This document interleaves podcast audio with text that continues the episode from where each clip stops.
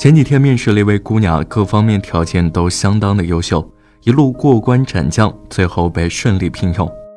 交谈时，她却屡屡对我表示感谢，言语间竟然有几分的不自信。细问才知道，姑娘之前还去过另一家公司面试，几轮考量之后，与她竞争的只剩一位男生。无论是表现、学历还是经验，姑娘都比男孩更胜一筹。然而公司却偏偏选中了男生。理由很简单，他没有隐瞒，他有近期结婚的打算。机会面前，果真人人平等吗？经历过的人都懂。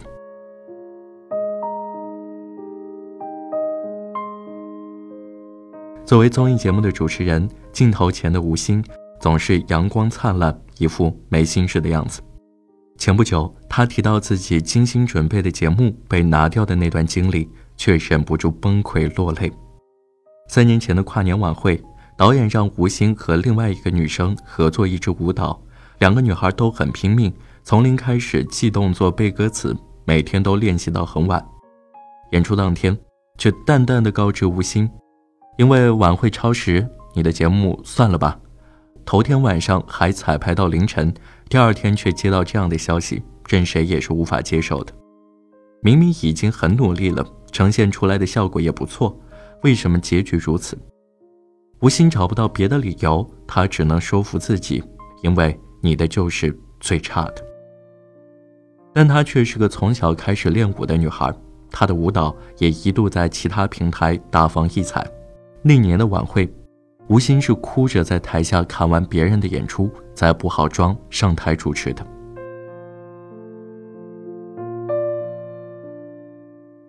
从小到大，老师对我们耳提面命：一份耕耘一份收获，付出总有回报。长大后才发现，有人住高楼，有人在深沟，有人光万丈，有人一身锈。我们坚信的信条，有时竟轻飘飘像句玩笑。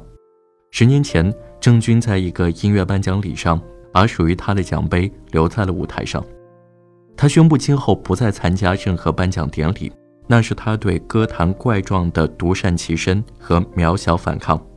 十年后，和华少的深夜访谈里，郑钧再次聊起歌坛现状，言辞充满惋惜。直言不讳的背后，我看到的是他更深的迷惘和无可奈何。从九四年出道至今，郑钧对摇滚音乐的热爱并未改变分毫，可是时代却变了。以前是歌火人不火。有生命力的歌，自己就能在大街小巷传唱开来。现在是因为人火人气高，所以歌才上榜，好歌却反而被埋没了。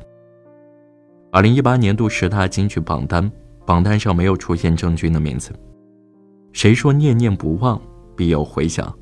他专注于音乐二十余年，脍炙人口的经典作品无数，如今却视微见止。只是在把理想和坚持藏进歌词里，并不是所有的道路都要达到目的，也许只为无限风光。榜单上的歌，我一首都没听过。我不抵触小鲜肉，但我怀念朴树、郑钧、张学友他们还在榜上的那些日子。那时候的歌传唱度很高，每首歌都能唱进我的心里。如今余音仍绕梁，而那群执着于音乐的人却不得已落幕。《明日之子》里，华晨宇看到自己喜欢的选手被淘汰，忍不住抱怨不公平。在他看来，被淘汰的选手唱得好，有潜力，台下又努力，而观众仅凭台上的几分钟表现便淘汰了他，使那位选手前功尽弃。我们眼中的公平，可能是别人拼了命争取到的结果。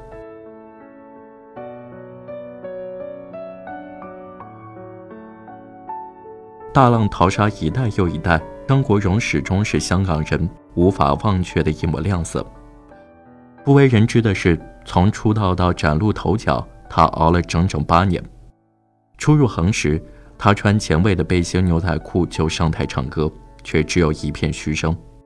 他把帽子飞向观众，很快有人把帽子扔回台上，心里委屈的不得了，却只能假装看不见，继续完成演出。后来。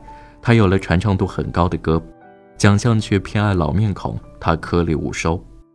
有一次有人放话说：“张国荣，你这次会有两首歌得奖。他毫不掩饰自己的喜悦，一等再等，却只有一首获奖。再后来，他终于与谭咏麟平分秋色，演出时却被谭咏麟的粉丝骂得体无完肤。他劝自己，要么是粗口回敬，然后不干；要么是忍了这事儿，我来日方长。他选择了后者，成就了自己，但曾经受过的委屈依然无法抹去。成功未必都仰仗一夜爆红。有些人光鲜体面的背后，是你想象不到的心酸。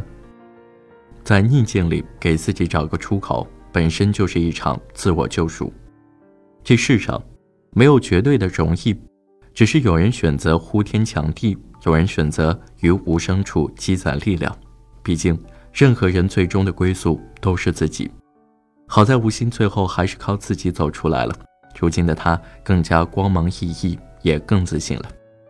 他勇敢地对着镜头说出了曾经的遭遇，不怪罪谁，也并不忌惮谁。这是我眼中面对过往的刁难时最坦荡的姿态。